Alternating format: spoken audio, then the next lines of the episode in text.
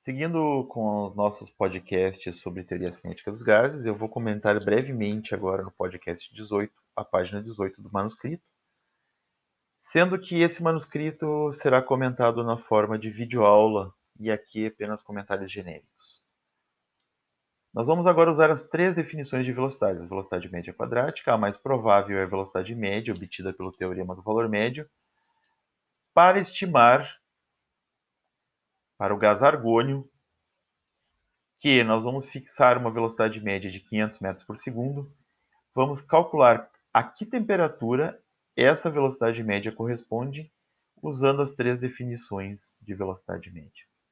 Então, a velocidade média quadrática, raiz quadrada de 3RT por m, equação 19.13. A velocidade mais provável, raiz quadrada de 2RT por m, equação 19.35. E a velocidade média do teorema do valor médio, equação 19.36, raiz quadrada de 8RT por pm sendo que a massa molar do argônio, 39,948 vezes 10 na menos 3 kg por mol. Substituindo esses valores todos, na velocidade média quadrática, obtemos uma temperatura aproximada de 400,4 Kelvin. Substituindo os valores na equação da velocidade mais provável, obtemos uma temperatura de 600,6 Kelvin.